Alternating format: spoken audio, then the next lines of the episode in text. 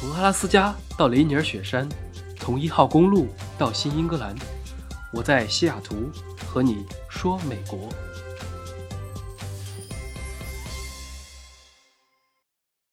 Hello，大家好，我又来了。说到做到，我们马上来更今天的第二期。这期就比较轻松了，我们不聊美国的投资话题了，只是算一算账，来满足一下很多听众的八卦之心。我知道听众里面也有不少想做节目的，不管是音频节目还是视频节目，不管是喜马拉雅还是抖音、快手，现在是自媒体的世界，UP 主也有很多，很多人都想玩一玩，当然都可以，也欢迎大家尝试。其实吧，我还有一个隐藏身份，悄悄告诉你，其实我还是一个萌宠博主，就是我的柴犬的粉丝要比我自己的粉丝要多。但是我不告诉你们是在哪个平台，因为我想分开，狗是狗，人是人，不交叉。所以等我的粉丝超过狗的粉丝的时候，可能我就合体了。这是后话，我们到时候再说。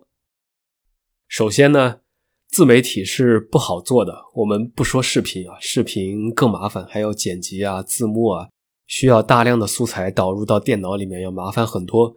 并且就算你做得好，没有播放量才是正常的，有播放量才是不正常的，因为。那么多人是很难看到你的，又加上各种推荐系统和各种算法，其实是很难被看到的。音频的话呢，呃，我用喜马拉雅来举例吧。你看我的节目一般是二十分钟左右，很多人会感兴趣，觉得是不是很简单，随便录一录就完了？这个东西呢，没做过的人可能会这么认为。但是如果你直接拿手机录了，然后就去传了，可以自己去听一听效果，可能根本听不下去。所以光说音频其实都还算挺麻烦的。我平均每期节目呈现出来的时长大概是二十分钟，但是基本上要花费三个小时的时间。不知道是出乎你的意料还是在意料之中啊？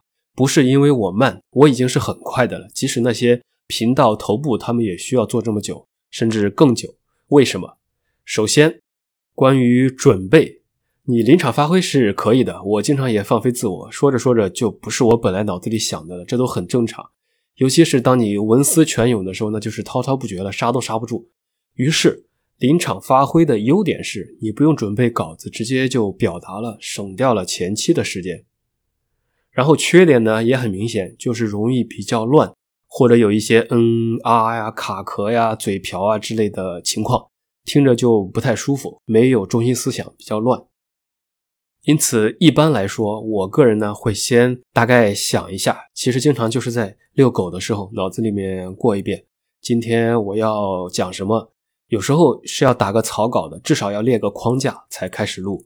这样再加上临场发挥，就既不用提前准备太多，也不会太乱。有些人呢比较喜欢提前全部写好，然后一字一句的读出来，那种就。比较整齐，但是容易比较枯燥，跟读课文一样，各有利弊吧。即使退一步讲，就简单的把一篇文字读出来，二十分钟，按照正常人的语速。我之前曾经有把某期节目啊转换成了文字，发现其实二十分钟的声音是要对应五六千字左右的，还是很多的。也就是说，如果你读课文还好，如果你是原创。首先就要写一个六千字的小作文，或者脑子里面有个六千字的小作文出来。大家都考过试，语文考试呢，八百字的作文都要写一会儿，更何况几千字，这是比较费时间的，或者说需要费一点精力的。然后就是第二步，录音。录音反而是最简单的，我基本上都是一遍过，可能半个小时就搞定了，或者再长一点，这个是最轻松的。接下来。第三步，这个也比较费时间，就是剪辑。声音虽然比视频简单一点，但是比视频里对声音的要求也更高。因为视频的话，其实大家都集中在画面上，加上有背景音，声音就没那么重要。很多人看视频都是静音在看，但是你这是音频节目，尤其是很多人睡前来听，在周围很安静的环境下，如果你的声音，到处都是杂音啊，背景里面低频的噪声很多，再或者有大量的换气声、口水声、卡壳等等，听着就会很别扭的，就听不太下去。所以我一般在录完之后，有些软件可以一键消除噪音，但是那种会压缩声音，导致有一点变化，变得闷闷的，我不是很喜欢，觉着不如原始的声音听着自然，所以只会稍微的做一下降噪。但是有些比较明显的口误啊，就没有办法，就得手工来删掉了，还挺烦的，因为你要一点一点的听一遍，可能也就删了零点几秒，但是你得过呀，就很耽误时间了。所以我从来不听我自己上传之后的声音，因为听太多了都要吐了。就像演员他们不看自己演过的电影啊，一个道理。我是最近才体会到了这个感觉。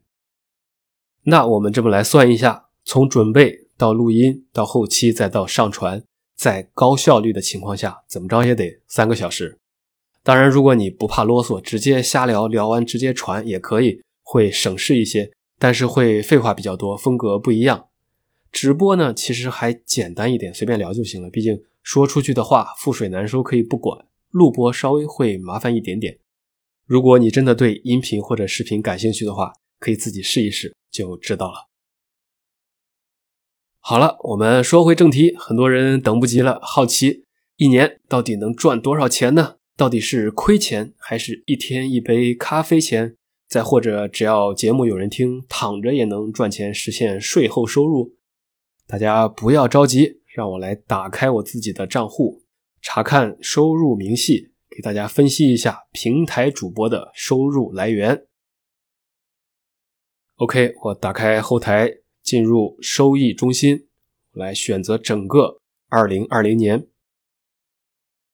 我们先按季度来看吧。2020年一到三月收入零，四到六月收入零。六到九月还是零，到了十月我才开始有收入。为什么呢？因为只有当你达到一定等级之后，或者被运营联系了之后，才能开通某一些功能。给大家简单总结一下，主播有哪些途径可以有收入？不管是喜马拉雅还是网易云或者蜻蜓等等，都大同小异吧。主要有这么五种收入来源。第一个最容易就是接广告。不管是软广还是硬广植入，根据你的等级有不同的价格，有不同的报价。的确，还真的有人找过我，但是我比较反感，就没接。因此，这个门类我的收入为零。